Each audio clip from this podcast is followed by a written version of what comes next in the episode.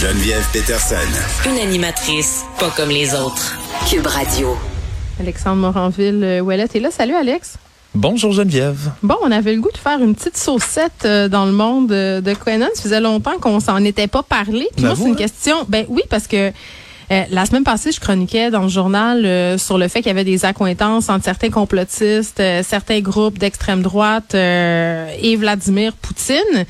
Puis c'est drôle parce qu'avec le point de presse de Luc Boileau et tout ce qui est en train de se passer chez nous, c'est-à-dire on abandonne les mesures sanitaires, je me dis, ça va être quoi la vie de ces gens-là? Ça va être quoi leur but? Il va falloir qu'ils se trouvent une vie?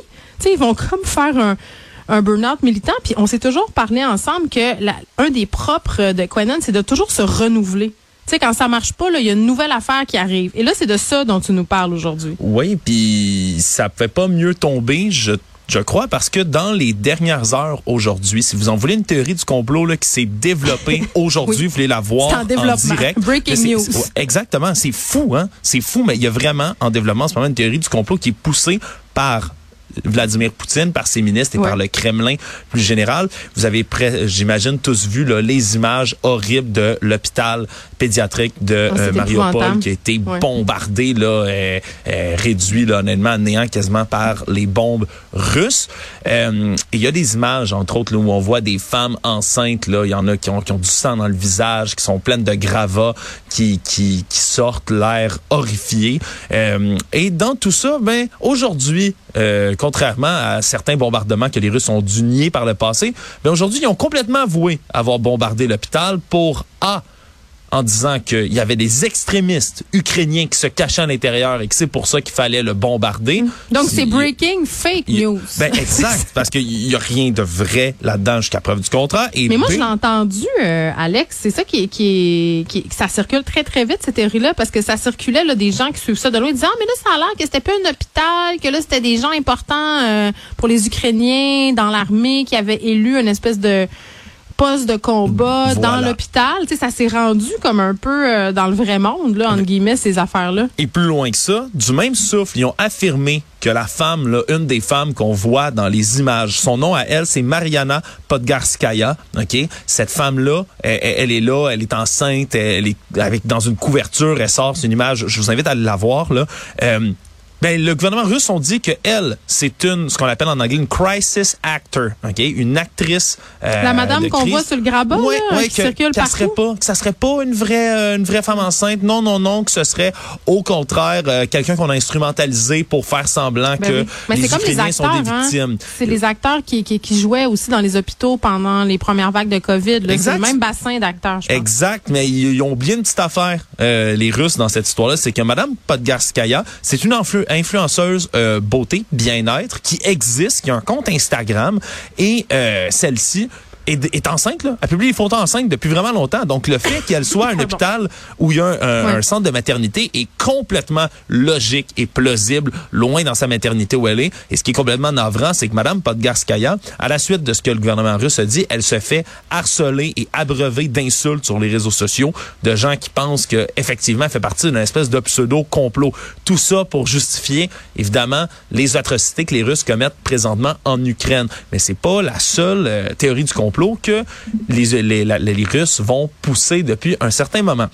Et ce qui est drôle, tu le disais, drôle, pas vraiment, mais étrange, c'est que QAnon, ce, ce, grand mouvement, cette mec des théories du complot, mais continue de, de faire pierre qui roule, amasse la mousse, là, continue à amasser des théories du complot dans son énorme pierre qui roule, et maintenant, mais continue de relayer en fou toutes les théories du complot que Poutine tente de pousser pour justifier son invasion. J'en nomme deux principales. Celle où A, le gouvernement ukrainien est rempli de nazis et qu'ils doivent aller dénazifier l'Ukraine. Hein?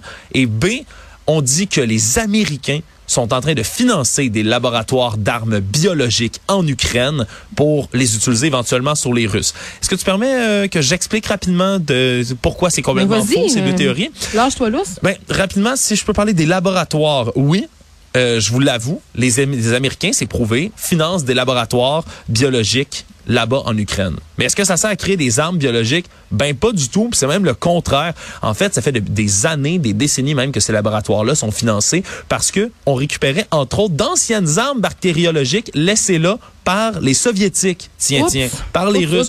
Et donc, c'est des laboratoires dans lesquels on, on cherche des remèdes. C'est des laboratoires sur lesquels on travaille sur les maladies, sur la santé, pas pour créer des armes. Mais évidemment, ça a été repris pour justifier qu'il y a des armes euh, de destruction là-bas, il faut aller les détruire.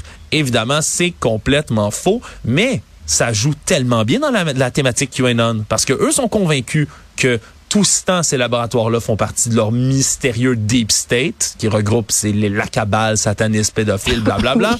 oui, Et se disent que Vladimir Poutine ne fait ni plus ni moins que participer au grand plan de QAnon.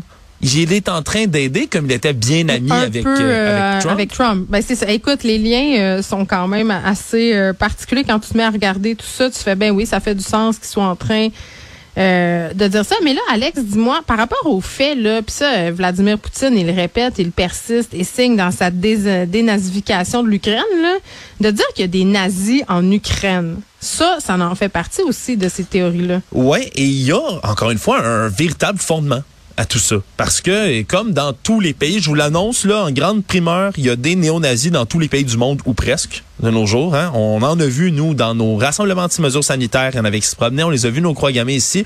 Et comme dans tous les pays du monde, ben, il y en a également des néo-nazis en Ukraine. Le problème, c'est que c'est pas le gouvernement. Le président, en ce moment, Volodymyr Zelensky, est juif lui-même.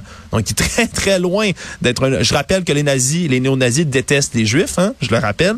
Euh, mais il y en a, évidemment. Et le, problème, c'est qu'on reprend une narrative euh, qui est très propre aux Russes, qui ont vaincu mm. les nazis, hein, historiquement. Ben, pour eux, c'est comme un peu l'ennemi ultime. Vont reprendre cette thématique-là. Mais ils font référence, entre autres, au fait qu'il y a un, un bataillon de, de, combattants qui existe, là, qui est maintenant assimilé au sein de l'armée ukrainienne, qui s'appelle le bataillon Azov. ok?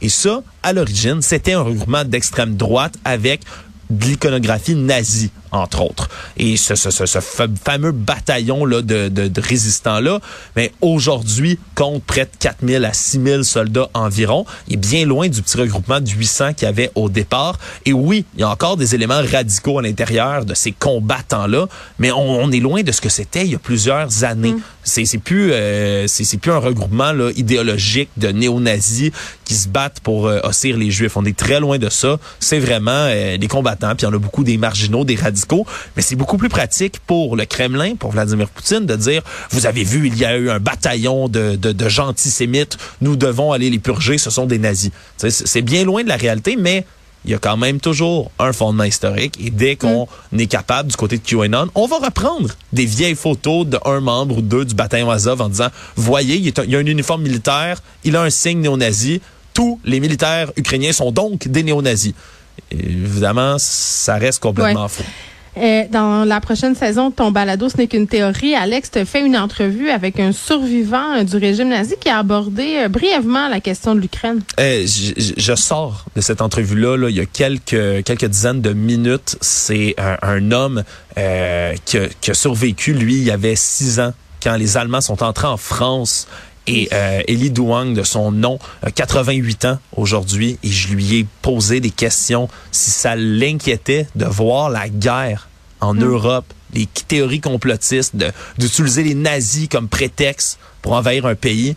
Il était navré, là, j'ai pas encore les extraits pour vous, là, mais c'était Ouf, Geneviève, j'ai eu des frissons tout le long. Il était touché, il disait, je n'aurais jamais cru revoir de mon ben. vivant une guerre en Europe. Ben, je pense que ça doit être traduit en justice pour ben. crime contre l'humanité. Oui, puis je pense que ça évoque bien le sentiment assez partagé euh, majoritairement par les gens. Là, je pense que depuis la Deuxième Guerre mondiale, on pensait pas que ça pourrait rarriver, euh, ce genre d'affaires-là. Merci, Alex. Salut.